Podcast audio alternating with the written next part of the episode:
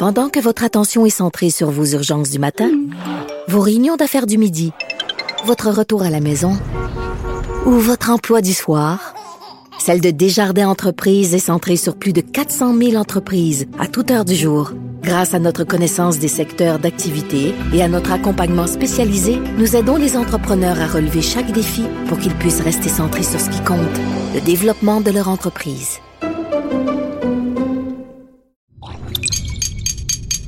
Cube Radio. Silence! Veuillez vous lever. La cour présidée par l'honorable François-David Bernier est déclarée ouverte. Entrez dans les coulisses de la justice. Écoutez, vous serez pas jugé. Ils appellent à la barre les acteurs de l'actualité. Oui, votre honneur. Avec François-David Bernier. Avec François-David Bernier. Avocat à la barre. Cube Radio. Bonjour, vous êtes à l'écoute d'Avocat à la barre. Aujourd'hui au menu, on revient sur le rapport de la commission Laurent qui a été déposé. Est-ce qu'on va être efficace dans ce dossier-là? Est-ce qu'on va régler les problèmes? On en parle avec euh, Maître Jean-Paul Boilly, qui a déjà été en passant euh, à la DPJ. Il va nous donner son opinion. Euh, la vaccination des enfants âgés de 12 à 17 ans, quel, âge, quel est l'âge légal pour se faire vacciner? Euh, quel conflit pourra y avoir entre les parents pour la vaccination? On en parle avec euh, Maître Sharon Otis. Le meurtre de George Floyd, Derek Chauvin là, veut annuler le verdict parce qu'il y aurait un juré qui aurait pas tout dit au tribunal au départ. On en parle avec Jean-Pierre Rancourt. et pour terminer, Gilbert Rozon, une deuxième victime présumée, poursuit Rozon pour 1,7 million. Maître Nada Boumfta nous fait le point là-dessus. Votre émission commence maintenant. Vous écoutez. Avocat à la barre. Cette semaine, on a assisté au dépôt de la commission Laurent du rapport. Euh, ça fait presque deux ans, jour pour jour, suite euh, à la tragédie, la, fillette martyre de Granby euh, qui est décédée. Ça a chamboulé le Québec au complet. Heureux, on, veut changer les choses avec ce rapport-là. Et évidemment, il y a beaucoup, on parle d'au-delà de 160 recommandations.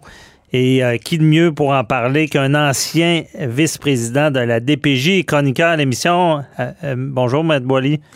Ouais, ben oui, ancien, c'est dans la fin des années 80, ça fait quand même longtemps. Mais il reste qu'à l'époque, euh, on avait euh, on avait mis sur euh, pied un comité qui avait pondu un rapport qui disait le Québec fout de ses enfants, souvenez-vous là. Puis il y a deux ans, lorsque c'est arrivé, là, qu'on a nommé la commission Laurent, là, moi j'avais dit ben c'est rendu que le Québec se fout un peu de ses enfants. C'était malheureux là. Mais le rapport cette semaine moi, je l'ai épluché parce que vous savez, Cube a des, des budgets immenses. Là. Puis euh, le rapport, il y a eu 300 témoins, 250 pages de rapport. Vous l'avez dit, au-dessus 160 recommandations. Alors, ça m'a fait plaisir avec les budgets qu'on a ici à Québécois de, de, de, de pouvoir éplucher ce rapport-là. Ça m'intéressait beaucoup. À 500 de l'heure? Euh, ouais, ben c'est ça. Là, Non, on fait des rabais. Dans, vous savez, on a des bons amis, là, quand même puisqu'au deuxième, ils pas ça. Mais il reste que euh, c'est un rapport important. Euh, c'est un rapport qui euh, couvre beaucoup, beaucoup, beaucoup de points, qui, qui lance des recommandations, mais l'important, c'est parce que on le dit tout le temps, hein, on est des avocats, puis là, quand même qu'on écrirait les meilleures lois du monde, les meilleurs règlements du monde, les meilleures directives qui peuvent exister pour nos enfants, puis les, les, ceux qui vont à venir, il va falloir changer quelque chose de fondamental dans la société ici, c'est les mentalités. Euh, les mentalités parce que les gens ont comme l'impression que l'État-providence va tout régler, puis que des drames, il n'y en aura jamais. C'est pas vrai, là. Des drames, il va en avoir encore. Puis c'est malheureux ce qui est arrivé à Granby. Ils l'ont échappé, c'est clair. C'est arrivé aussi ailleurs, à Charlebourg. C'est arrivé les petits-enfants aussi sur la réserve euh, autochtone ici à Wendake. Bon, il y, a, des cas comme ça malheureux qui arrivent tout le temps. Puis on aura les meilleures lois. Puis je peux pas faire de reproche à la commission Laurent parce que les, les, ce qu'on a créé, on a créé, entre autres, un poste de commissaire euh, aux droits des enfants, mais surtout et d'abord et avant tout au bien-être des enfants. Et ça, c'est important. Pourquoi? Parce que des rapports comme le rapport Laurent, comme les rapports qu'il y a eu à l'époque, comme bien d'autres rapports, souvent sont tablettés.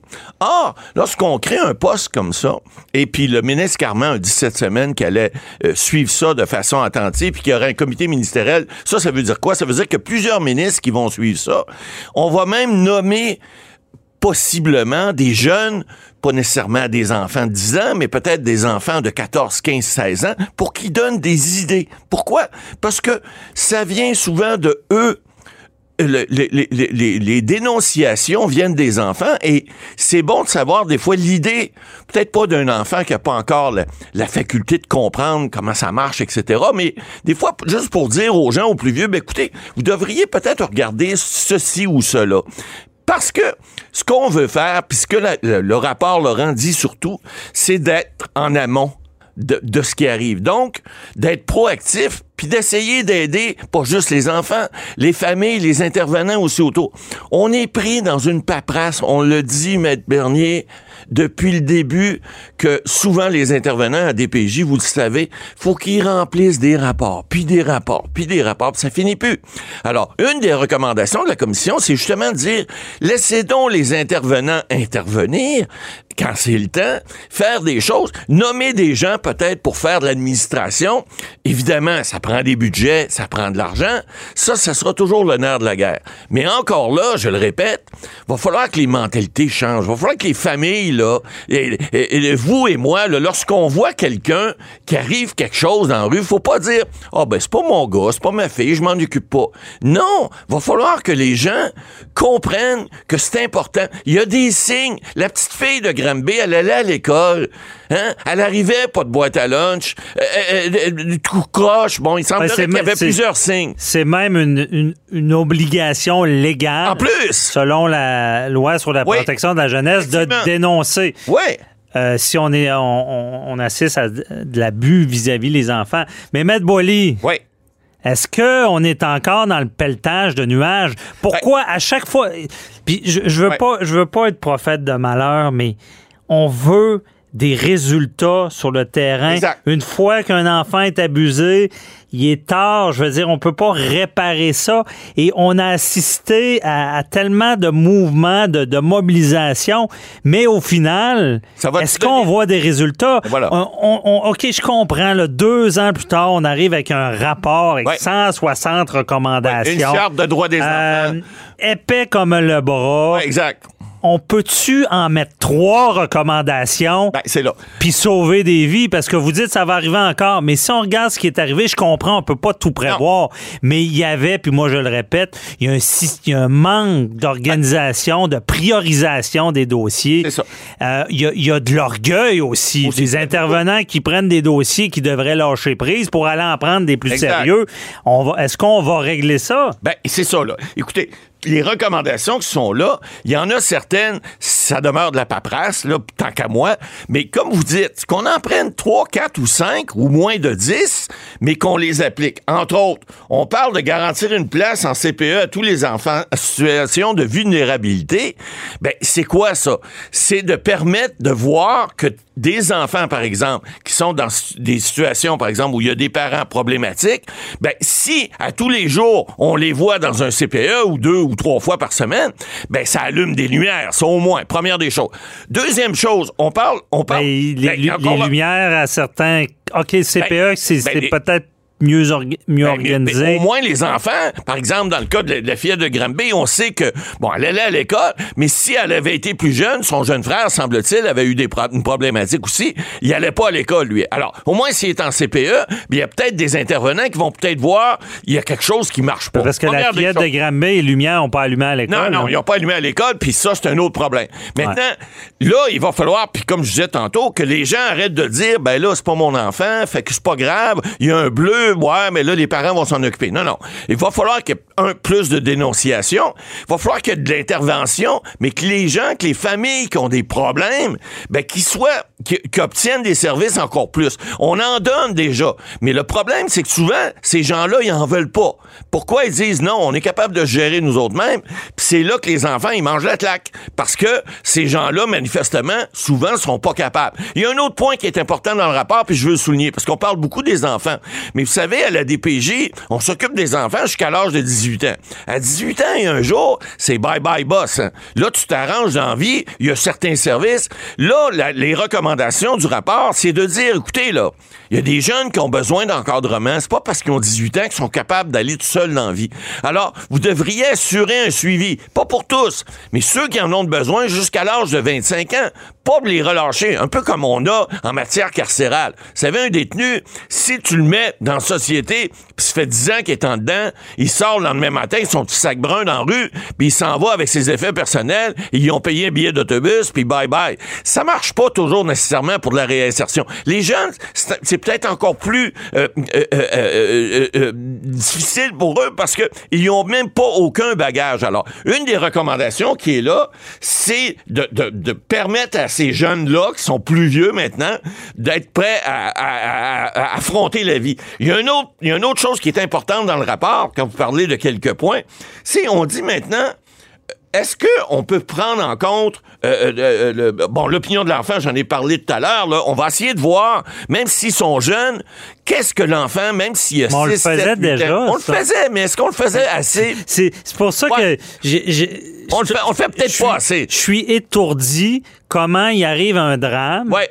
Puis là, tout d'un coup, ils veulent tout régler. Non, mais on pourra pas. En voulant tout régler, on règle rien. Ben, c'est-à-dire que non. Euh, je comprends pas qu'on n'ait pas mieux focalisé sur la problématique. Oui, ben, c'est l'enfant de d'abord. décès d'enfants, Ouais. de maltraitance. Je comprends qu'il y a de l'ouvrage, là.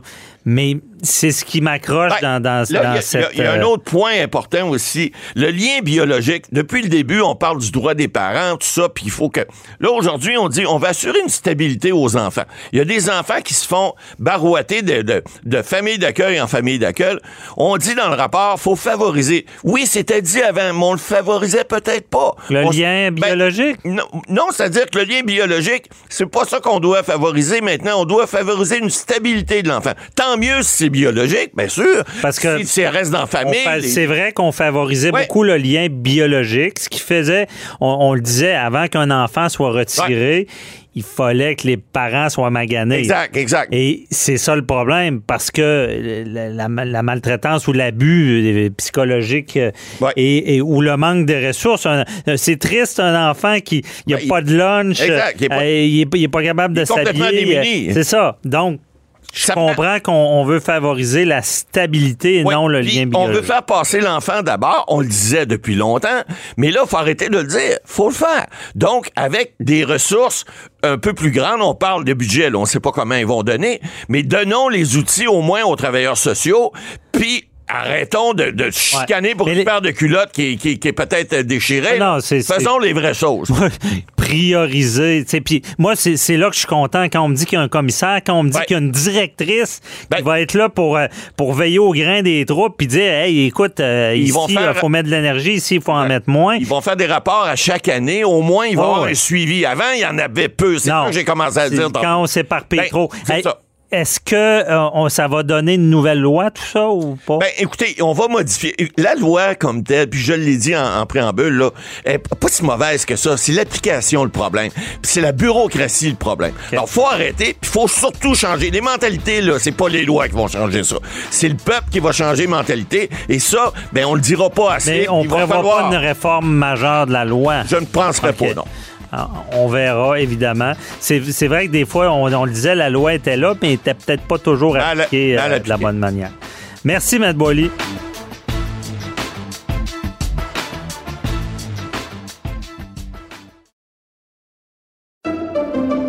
Pendant que votre attention est centrée sur vos urgences du matin, vos réunions d'affaires du midi, votre retour à la maison ou votre emploi du soir, Celle de Desjardins Entreprises est centrée sur plus de 400 000 entreprises à toute heure du jour. Grâce à notre connaissance des secteurs d'activité et à notre accompagnement spécialisé, nous aidons les entrepreneurs à relever chaque défi pour qu'ils puissent rester centrés sur ce qui compte, le développement de leur entreprise.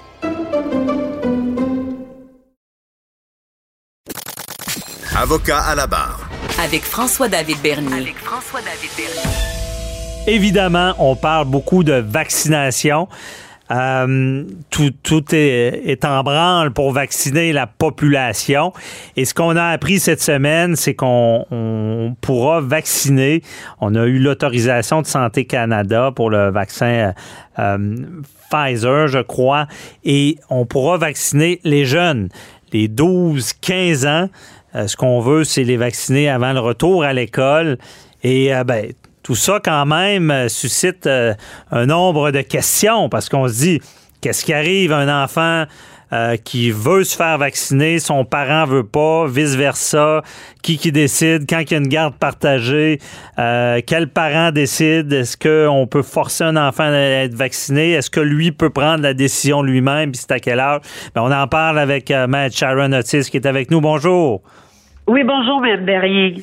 Donc, euh, Maître Otis, euh, c'est quoi l'âge légal pour qu'un enfant puisse prendre lui-même la décision de se faire vacciner, même si ses parents sont pas d'accord? Ben, considérant que c'est des soins qui sont requis, parce que des soins qui sont non requis, c'est par exemple un tatouage, une chirurgie esthétique qui ne découle pas, par exemple, d'un accident ou quoi que ce soit. Donc, considérant que c'est des soins qui sont requis et que le ministère euh, de la Santé et des Services sociaux a décidé que la vaccination euh, est un soin requis, on n'a pas besoin du consentement si un enfant est euh, âgé de plus de 14, de 14 ans et plus. Okay. Donc, il n'y a pas besoin du consentement et cependant, dans l'éventualité où le vaccinateur où arrive l'enfant et que lui prend le choix. Si le vaccinateur est, mis au fait, est mis au courant qu'il y a une divergence d'opinion par rapport aux deux parents sur le choix et que même si l'enfant a 14 ans, à ce moment-là, on demande là, euh, de, faire en sorte que ce soit passé devant les tribunaux euh, pour s'assurer que le consentement là, euh, va de soi et ne va pas, par exemple, à l'encontre euh, de, de l'intérêt de l'enfant parce que à 14 ans, oui, on peut donner, euh, on peut le faire. Un enfant peut euh, se faire vacciner sans le consentement. C'est son tuteur euh, ou ses tuteurs légaux. Et, et ceci dit, on n'a pas besoin de l'assentiment sur le coup là de des deux parents. Mhm. C'est lors de la divergence que là il y a une problématique. Et Même à 14 ans, si qui Ben, là, qui 14 ans, pourrait prendre la décision? Ben, à 14 ans, il pourrait prendre la décision, cependant, si euh, ça va à l'encontre de son intérêt euh, et qu'un parent présente, par exemple, une ordonnance de sauvegarde, par exemple, s'il y a quelconque allergie ou une, infection, une infection du système immunitaire, euh, des problèmes anticoagulants, etc., hémorragiques, là, à ce moment-là, ça va être l'intérêt de l'enfant. Oui, l'enfant peut consentir, mais encore faut-il qu'il connaisse, selon l'article 11, là, euh, il, il peut consentir, mais il faut qu'il connaisse les avantages et les risques et aussi les possibilités de réaction.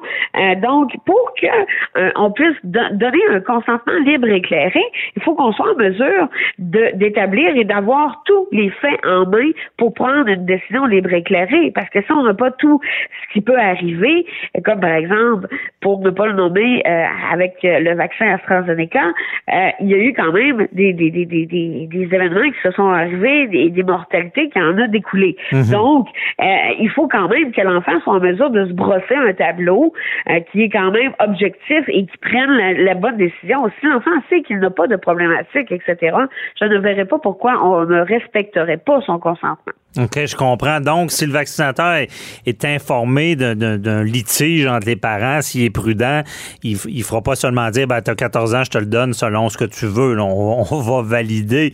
Et ça, ça m'amène à une question, Maître Otis.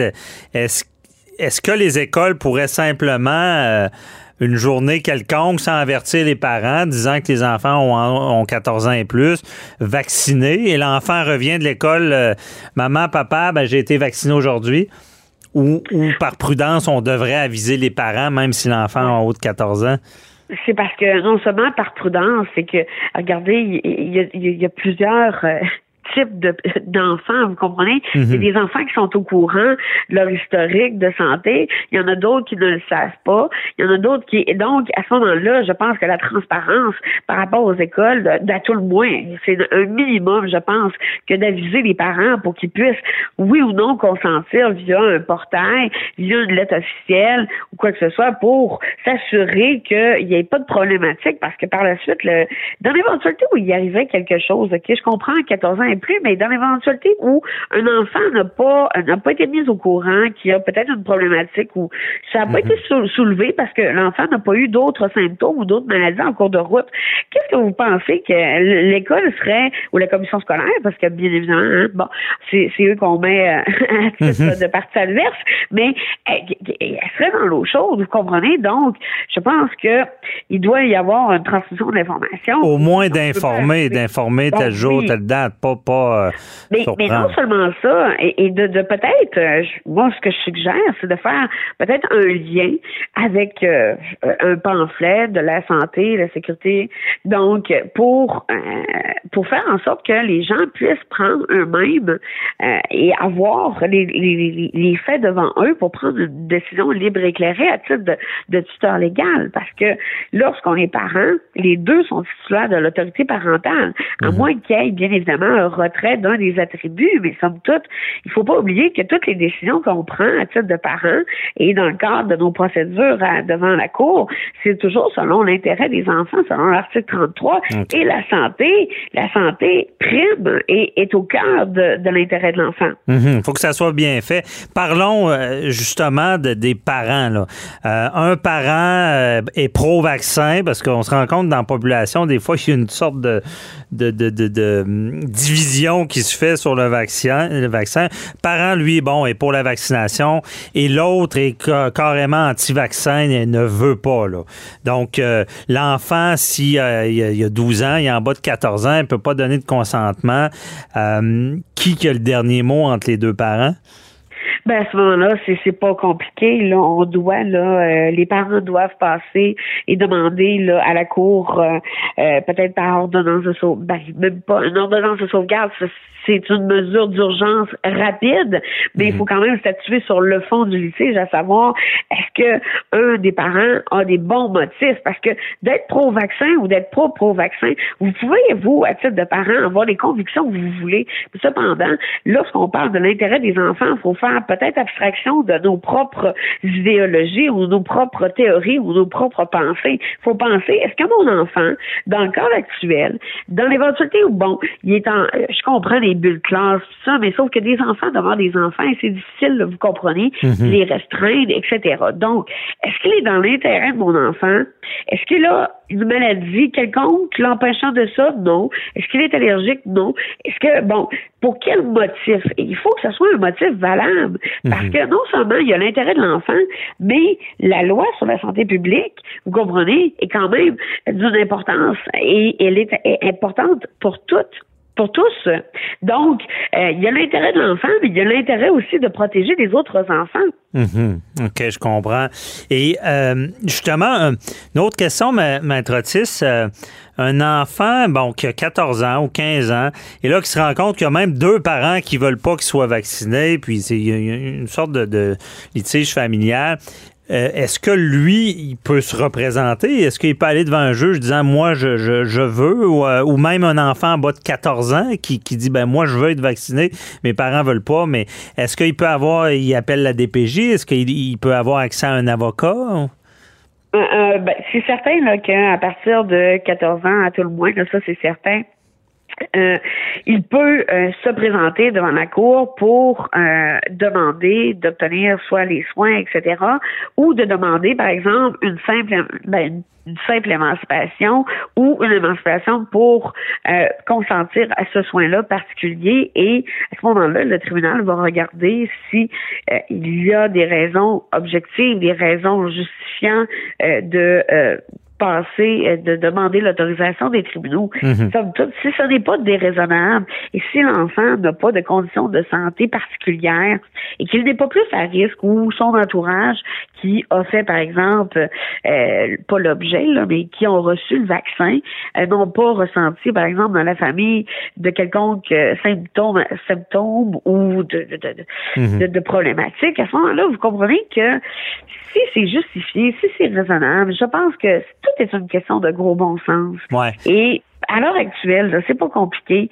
Laissez faire à titre de parent là, vos, vos pensées là, et demandez-vous s'il est dans l'intérêt, dans, dans, le cadre de la situation pandémique actuelle, s'il est dans l'intérêt de votre enfant de se faire vacciner. Mm-hmm. Et par la suite, si euh, bon, il y a divergence, euh, les tribunaux sont toujours là pour euh, faire en sorte de prendre une décision qui va régler les différents des et, l'enfant a accès à l'aide juridique. Ça veut dire qu'il pourrait faire ça indépendamment de ses parents.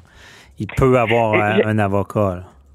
Ben, je, je croirais que oui. Cependant, somme toute, euh, j'ai déjà vu par contre euh, des demandes qui sont faites par un mineur, mais pour lesquelles on, on retient euh, les revenus respectifs des parties qui sont, par exemple, hors normes et pour lesquelles le tribunal, par exemple, ordonne aux parties de diviser les frais d'avocat là, au, par mhm. exemple, un prorata X ou à ce qu'on voit généralement à 50-50. Donc donc, euh, tu sais, je peux pas me prononcer. Les parents qui contestent pourraient avoir à payer l'avocat de leur enfant qui veut. Non, c'est que l'enfant, oui, mais sauf que il y en a, vous comprenez, que malgré le revenu, considérant la situation financière actuelle au Québec, mhm. euh, malgré les, revenus de l'année dernière, est-ce que c'est toujours représentatif?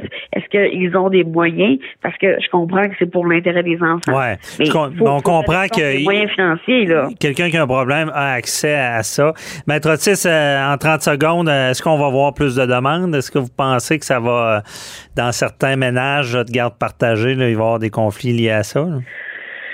Euh, je l'anticipe, je l'anticipe euh, euh, parce que on voit, on voit de tout là. Puis moi, tout ce que je vois, c'est des cas, vous comprenez, où est-ce que tu sais, c'est conflictuel. Là. Moi, les mhm. beaux cas, les belles séparations, je les vois pas. Mhm. Donc, j'anticipe qu'il y aura des demandes qui seront formulées, mais j'anticipe pas, par contre, des demandes en de façon massive. Euh, je pense que ce sera du cas par cas et, euh, et, je pense que c'est vraiment en cas de divergence complète qu'on doit se présenter devant les tribunaux et essayons de discuter, comme je le dis toujours, mm couple un jour, parent toujours. Ah ben, très bonne phrase, puis euh, le gros bon sens doit euh, prédominer. Puis euh, évidemment, nous, on incite à la vaccination pour reprendre du mieux et euh, se remettre à vie.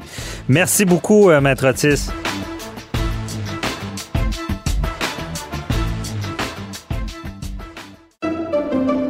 Pendant que votre attention est centrée sur cette voix qui vous parle ici, ou encore là, tout près ici, très loin là-bas, Celle de Desjardins Entreprises est centrée sur plus de 400 000 entreprises partout autour de vous. Depuis plus de 120 ans, nos équipes dédiées accompagnent les entrepreneurs d'ici à chaque étape pour qu'ils puissent rester centrés sur ce qui compte, la croissance de leur entreprise. Avocat à la barre. Alors je procède à la lecture du verdict. Avec François-David Bernier. Les meilleures plaidoiries que vous entendrez. Le verdict de culpabilité euh, contre euh, Derek Chauvin, ce policier. Rappelez-vous l'affaire George Floyd. Euh, reconnu coupable de meurtre, d'avoir tué George Floyd. un procès très médiatisé, on le sait, très suivi par le monde entier. Il y a des développements par contre. Déjà, on savait qu'il y avait quelques failles. On n'avait pas, on avait tenu le procès dans, le même euh, euh, état qui est arrivé l'incident. Euh, on savait qu'il y avait des politiciens, même un, une politicienne qui s'était prononcée sur l'issue du procès avant que les jurés soient séquestrés. Maintenant, c'est un, des jurés qui serait en problème. On aurait des photos de lui lorsqu'il participait à une manifestation antiraciste et il aurait euh, menti lorsqu'il a été sélectionné. Euh, il aurait menti au juge, en quelque sorte. Je voulais savoir, euh, c'est quoi l'implication? Est-ce qu'on risque d'avoir un nouveau procès dans, ce dossier-là? Et quel, je veux dire, c'est tellement médiatisé, c'est tellement important. ce serait quoi les impacts d'un nouveau procès? On en parle avec Maître Jean-Pierre Rancourt. Bonjour. Oui, bonjour à vous. Merci d'être là parce que ça brasse, si on peut dire. Là. C'est euh, Maître en cours. Euh, rappelez-nous un peu ce, juré-là. il aurait menti euh, au juge quand il a été sélectionné. Ben, c'est ça parce qu'ils ont été chacun des, candidats jurés avait été interrogé à savoir si ils pouvaient être impartiaux dans le sens que tout ce qu'ils ont entendu ou vu euh, avant, ils pouvaient mettre ça de côté, parce que c'est sûr qu'il n'y a personne aux États-Unis qui n'a pas entendu euh, parler de l'affaire. Mhm. Alors, euh, un candidat juré, on ne peut pas choisir quelqu'un qui n'avait jamais entendu parler de ça. Mais le juge doit s'assurer que la personne qui va jurer euh, de, de, de, de, rendre un verdict en fonction de la preuve uniquement et non pas de ce que les médias ont rapporté, ce que lui, euh, c'est, est-ce qu'il s'est fait une opinion avant ou pas. Alors ça, c'est, c'est extrêmement important. Mm-hmm. Alors là, on a découvert après le procès que ce juré-là avait participé à au moins une manifestation anti-raciale et, qu'il avait un chandail euh, euh, qui arborait le, symbole de euh, Black Lives Matter. Mhm. Et, bon, ça, ça, amenait à penser, évidemment, que cet individu-là est, est biaisé. et puis, il a le droit de faire ce qu'il a fait. Sauf qu'il aurait dû le déclarer aux juges et aux avocats pour faire en sorte que peut-être qu'il aurait été exclu parce que c'est difficile d'avoir un individu comme ça euh, impartial. Hmm. Alors, euh, est-ce que ça va être suffisant pour que la, Cour d'appel leur donne un nouveau procès? Possible. OK, parce que s'il l'avait déclaré, là, on aurait géré ça euh, différemment. Et si on l'avait gardé comme juré, on ne pourrait pas revenir. C'est d'être transparent. Là. Oui, absolument, mais s'il avait déclaré euh, qu'il avait participé à, ce genre de, de manifestation, euh, c'est sûr que le juge l'aurait exclu. Euh, les avocats auraient demandé, en tout cas l'avocat de la réforme aurait sûrement demandé qu'il soit exclu. Mm-hmm. Et en, toute prudence, le juge l'aurait exclu parce que si vous faites de, participez à des manifestations comme ça, c'est que vous avez des idées Hmm. et probablement des idées préconçues sur le fait que euh, des policiers peuvent, par exemple, euh, agir de façon brutale avec des Afro-Américains. Euh, alors à ce moment-là, il aurait été exclu. Maintenant, est-ce que c'est suffisant? C'en est un sur douze. Est-ce qu'il va sortir autre chose maintenant? Parce qu'on sait qu'aux États-Unis, les jurés sont pas euh, parlent plus que les, jurés ici au Canada, parce qu'au Canada, les jurés n'ont pas le droit de parler de leur délibération. Mhm. Maintenant qu'on sait euh, ce qui est arrivé avec celui-là, est-ce qu'il y a d'autres euh, jurés qui étaient sur le panel qui pourraient me dire, ben écoute, il nous a influencés? Euh, c'est possible. On, va voir la, suite des choses mais ça peut faire en sorte qu'on leur donne un nouveau procès. Parce que c'est pas non plus automatique. Parce que si on essaie de comprendre la dynamique, il y, a, parce que je pense que c'était 14 jurés là, qui avaient, il y en avait deux suppléants, en tout cas là, il y a un verdict qui est rendu. On se rend compte qu'il y en a un qui qui devait pas être là. Et c'est ça qu'on va vouloir. Est-ce que c'est pas automatique parce qu'il devait pas être là, qu'il était là, que que vraiment teinté le reste des jurés ou? Non, mais est-ce que à ce moment-là, le juge ou la cour d'appel, est-ce qu'on pourrait euh, essayer de faire une investigation, une enquête euh, avec les autres jurés pour savoir si cet individu-là euh, a influencé d'une façon euh, les, les, les, autres candidats. Euh, à ce moment-là, euh, peut-être que si on fait cette enquête-là, on pourrait, c'est pas juste un juré, mais ça a teinté le juré pour le reste. Moi, je vais vous donner un exemple d'un verdict que j'ai eu euh, d'une affaire de meurtre où les, les, 12 jurés sont venus à 9 heures le soir en disant qu'ils étaient coupables et j'avais demandé à ce que chacun des jurés donne son verdict et il y avait une des jurés qui avait dit ben d'une façon oui, d'une autre façon non, etc. Fait que le hmm. juge ce qu'il a fait, c'est qu'il a renvoyé les jurés euh, délibérés en disant écoutez, il faut que ce soit unanime. unanime vous, avez, vous avez le droit de garder votre verdict et ils sont revenus le lendemain avec non coupable. Et là, on a su par une des jurés que euh, ils avaient été influencés par le président du jury qui était vraiment fort et qui euh, intimidait les autres euh, jurés et les avait amenés à déclarer coupables. Mais lorsque le juge a dit vous avez le droit de garder votre idée, ben à ce moment-là, ces jurés-là ont dit, ben écoute, c'est pas parce que le président nous force à, dire. Alors, vous savez, les mhm. délibérations, c'est secret. On ne sait pas ce qui se passe. Mais dans le cas qui nous préoccupe, le fait que cet individu-là, par exemple, a caché euh, euh, ces, manifestations qu'il faisait, euh, est-ce qu'à ce, moment-là, d'autres candidats jurés pourraient venir dire c'est lui qui nous a influencés à tort parce qu'on voulait pas rendre ce genre de verdict-là? On verra. Mais c'est quand même assez sérieux pour qu'on aille en appel. Mm-hmm. Parce que également, quelqu'un qui, que ce soit ici aux États-Unis, euh, qui, est, appelé comme euh, juré et qui ment au tribunal parce que, bon, il s'est investi d'une cause et il voudrait faire condamner euh, quelqu'un. Je veux dire, ça doit être un crime, ça. Je veux dire, ça doit être sanctionnable. Ça pourrait aller jusque-là, sauf que il a omis de le dire. Euh, il n'a pas nécessairement menti, mhm. parce que si on lui a, lui a posé la question, et, je suis sûr qu'on lui a pas posé la question parce qu'on ne le savait pas, est-ce que vous avez déjà participé à une manifestation euh, anti-policier? Euh, puis, mettons qu'il il aurait dit non, puis on découvre après que c'est faux, mais là, oui, il pourrait être accusé de parjure. Mais euh, je suis convaincu qu'on n'a pas posé la question, donc il a omis de le dire. le juge a demandé est-ce que vous avez des idées préconçues, est-ce que vous êtes capable de juger uniquement sur la preuve? Il a répondu oui.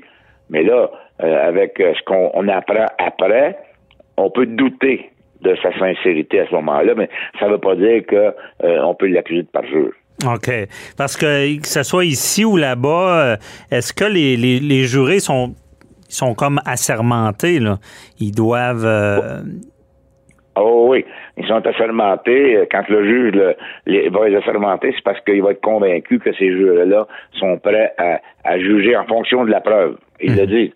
Nous, nous allons juger en fonction de la preuve et on va mettre de côté tout ce qu'on a entendu. Vous jurez, et, et, le, candidat juré va jurer sur la Bible qu'il va, il va juger uniquement sur la preuve. Mhm. Alors, euh, si c'est pas le cas, ben, euh, ça, ça, ça, teinte le, le, verdict.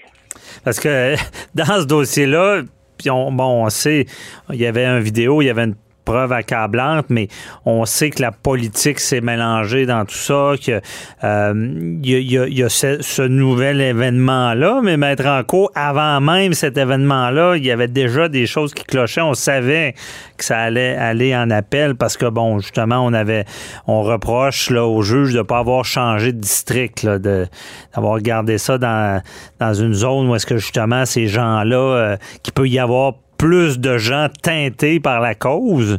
Est-ce que le cumul de tout ça va, peut euh, aider à avoir un nouveau procès ou on prend ça indépendamment? OK. Parce que le reproche principal au début, c'était euh, vous nous avez forcé à faire le procès ici dans le district où tous les gens sont directement concernés par l'événement, alors que si on avait envoyé ça dans un autre État, oui, tout le monde a entendu parler, mais ils sont moins concernés par ça. Mhm. L'autre chose, c'est que vous aviez dû garder les jurés euh, oui, c'est vrai. Pendant tout le procès, parce qu'à ce moment-là, le soir, même si on lui dit de ne pas écouter les nouvelles, de ne pas discuter avec personne, ils le font. Alors, séquestré. Il ne l'a pas fait. Alors, ces deux éléments-là sont importants. On ajoute l'histoire du juré et euh, je pense qu'il va y avoir une possibilité d'un nouveau procès. Mm-hmm. Et là, ça va être une bombe. Là. si on annule ce procès-là aux États-Unis, on va assister à des émeutes. Là.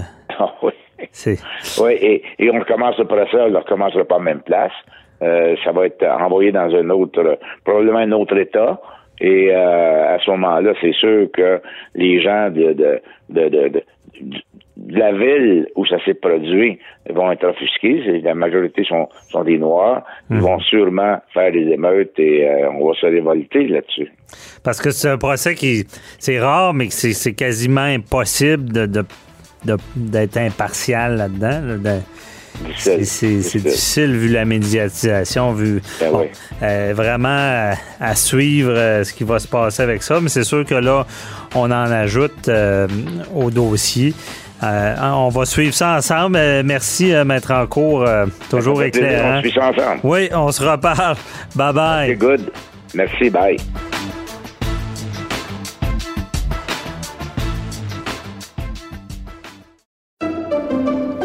Pendant que votre attention est centrée sur vos urgences du matin, vos réunions d'affaires du midi, votre retour à la maison ou votre emploi du soir, celle de Desjardins Entreprises est centrée sur plus de 400 000 entreprises à toute heure du jour. Grâce à notre connaissance des secteurs d'activité et à notre accompagnement spécialisé, nous aidons les entrepreneurs à relever chaque défi pour qu'ils puissent rester centrés sur ce qui compte, le développement de leur entreprise.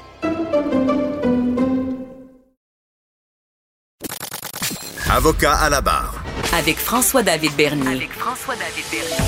Une autre poursuite au civil contre Gilbert Rozon.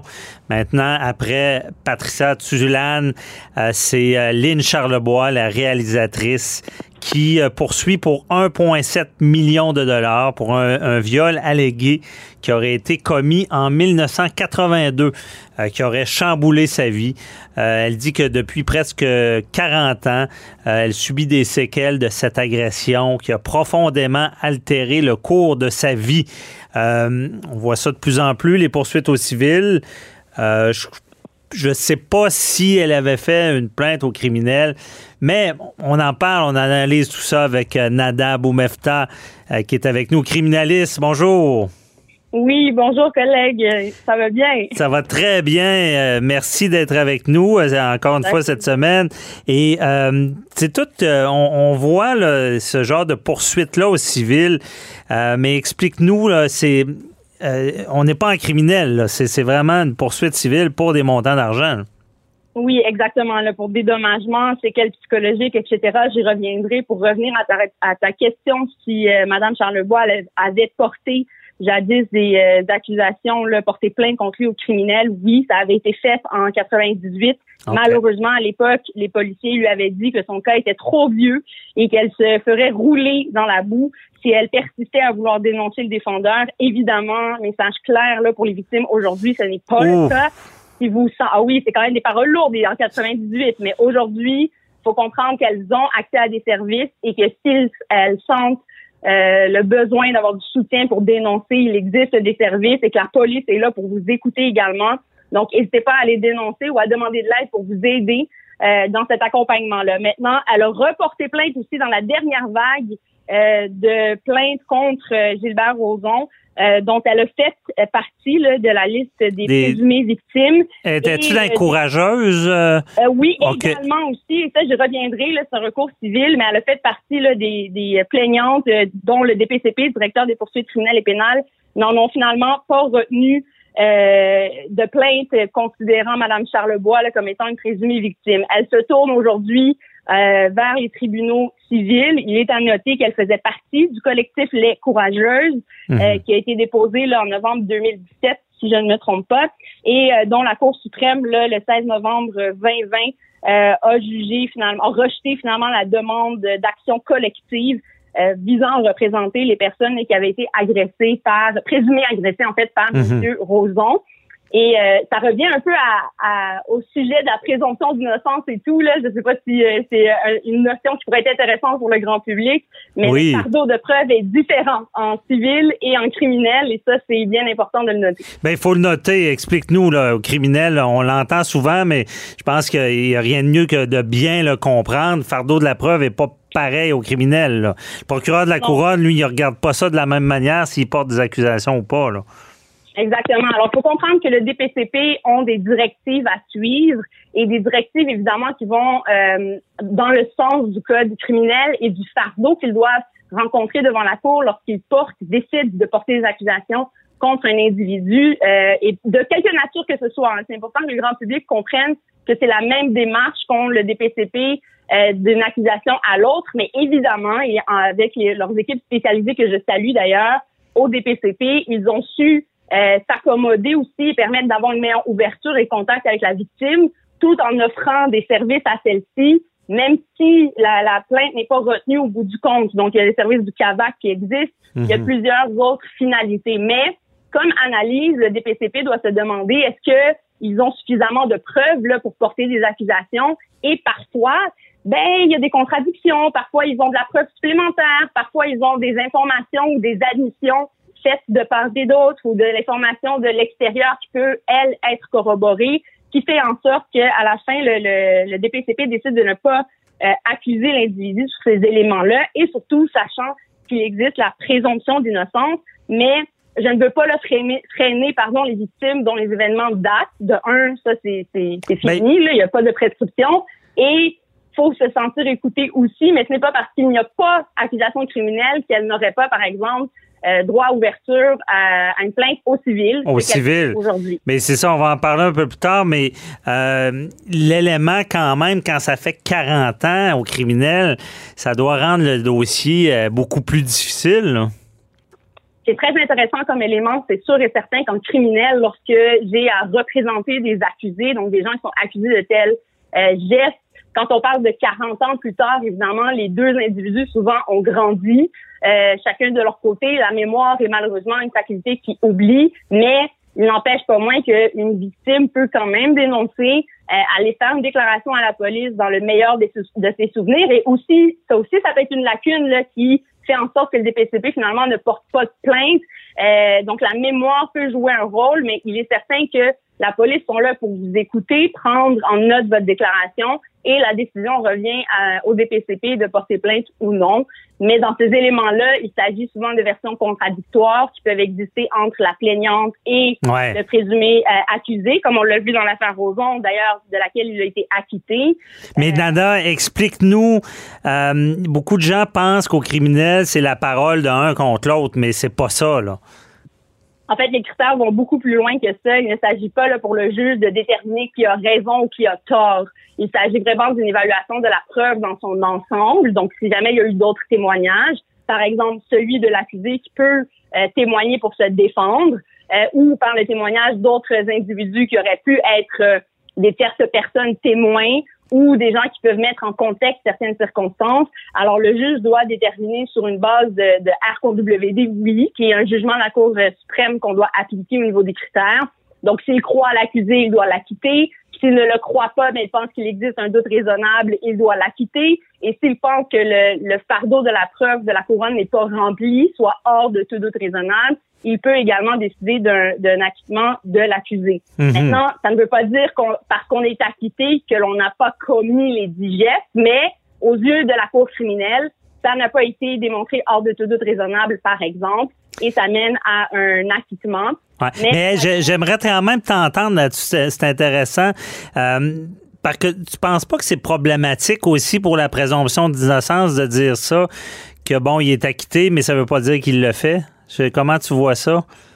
Ben, en fait, c'est important de comprendre un jugement. Là. Lorsque la Cour décide d'acquitter, par exemple, pour des raisons de manque de preuves euh, hors de tout doute ou parce qu'il y croit, et on l'a vu dans les cas de, de Roson, entre autres, la juge, le juge a cru la victime, mais euh, à la fin a décidé d'acquitter Monsieur euh, Roson de ce dont on l'accusait, et ce en raison du doute raisonnable avec l'histoire complète qui lui a été présentée. Donc, on applique là des critères criminels, alors qu'au civil, là, c'est vraiment une preuve prépondérante. Donc, en fonction des témoignages des deux personnes qui vont venir devant la cour et le fardeau est moins élevé, le juge pourrait décider de trancher de l'autre côté. Mais j'invite les gens à évidemment aller voir ce qui s'est passé dans l'affaire des euh, des courageuses qui malheureusement euh, la demande a été rejetée de façon collective. Voyons maintenant si de façon individuelle elles pourront euh, avoir accès à une demande de dédommagement dont le fardeau n'est pas le même et la question devant le tribunal n'est pas non plus de décider s'il est coupable ou non, donc acquitté ou pas, criminellement responsable ou pas. Ce n'est pas la question qu'on se pose devant les tribunaux civils. C'est de savoir si effectivement il y a eu, selon la prépondérance de preuves, actions qui ont mené à des conséquences dans la vie de Madame Charlebois, par exemple. Et les critères en civil, ben là, de ton côté, c'est toi qui les connais mieux que moi pour savoir si euh, ça sera retenu à la fin, mais les, la demande et les questions litiges sont différentes euh, d'une cour à l'autre. Ça, c'est bien important de le souligner. Oui, c'est ça, parce qu'au civil, bon, tu le dis bien, euh, la prépondérance des preuves, mais dans le fond, au civil, l'agression autant au criminel qu'au civil, elle doit être prouvée. Il faut, faut prouver qu'il y a eu agression, là. C'est ça, c'est juste que le fardeau est différent. La couronne devant la chambre criminelle doit le démontrer et ça c'est important, hors de tout doute raisonnable. Là, on passe à un autre concept euh, au niveau juridique là, qui dépasse cette présomption d'innocence, qui est de démontrer vraiment avec la preuve que le juge n'a aucune autre conclusion possible. C'est vraiment la culpabilité de, de l'accusé. Alors qu'au civil, ben, par prépondérance de preuve, un peu le principe de la balance, si le juge euh, à avoir suffisamment de preuves pour démontrer, ben, il pourrait en conclure qu'effectivement les gestes ont été posés. Mais peut-être, et c'est ce qu'on a vu par le fait que les accusations n'ont pas été retenues, le fardeau n'était peut-être pas atteignable euh, au niveau criminel. Mhm. Ben, à suivre au civil. Euh, pour ce qui est des, des victimes, justement, présumées victimes, euh, est-ce que c'est fréquent qu'une que une accusation criminelle, puis il y a une poursuite au civil par la suite? Euh, on voit ça de plus en plus. Il faut noter quand même qu'au Québec, c'est différent de la situation euh, des États-Unis où les poursuites civiles euh, sont très, très fréquentes et permises aussi et faciles à atteindre pour des dédommagements de montants qui peuvent atteindre des millions. Au Québec, c'est différent, évidemment. De la même façon qu'on peut voir aussi des poursuites actuellement qui ont lieu contre des policiers ou civils ou un regroupement de policiers pour du couplage racial, ben, on le voit aussi de plus en plus chez les victimes, entre autres par le mouvement des courageuses.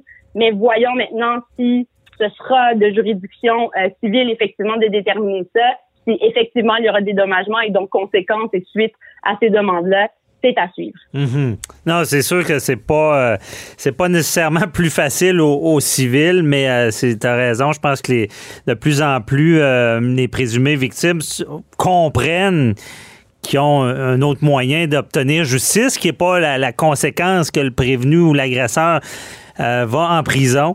Mais exactement. Mhm. On va, vas-y, on, y va avec la poche, on y va avec l'argent. Ben, exactement, exact. Mais c'est très important comme point. Je me permets de t'interrompre sur ce point-là parce mhm. que du point de vue des victimes, souvent quand on leur demande qu'est-ce qu'elles recherchent, c'est pas nécessairement une sentence, une accusation criminelle. Parfois, c'est du support, parfois, c'est du dédommagement pour un emploi qui a été perdu, euh, pour des biens qui ont été malheureusement brisés ou cassés lors d'événements de violence conjugale, pour etc., etc., des suivis psychologiques. Donc, Parfois, elles peuvent effectivement se dire, et certaines peuvent être peuvent reculer, je le vois, de vouloir dénoncer à la police. D'abord à cause des mythes qu'on malheureusement qui existent encore dans la population, là, qu'on va pas te croire ou on va pas t'écouter. Mhm. Mais au-delà de ça, passer à travers tout le processus de système judiciaire criminel peut être difficile, donc peut-être aider à faciliter ça, mais également le voir avec la victime euh, qu'est-ce qu'on peut faire pour la supporter, l'aider, euh, passer à travers tout ça, mais également qu'est-ce qu'elle recherche euh, au niveau. elle, elle, recherche, la justice. C'est ce qu'il faut bien comprendre. Il y en a qui disent Ah, il veulent rien que d'argent. Non. Si la personne va en prison, tu obtiens justice. Puis dans certains cas civils, si elle paye, c'est pas tant pour avoir de l'argent, c'est que justice a été faite. On met de la, du baume sur la plaie, évidemment, avec ça. Merci beaucoup, euh, Nada. Bonne journée. Au plaisir. À la semaine prochaine. Bye bye, à la semaine prochaine.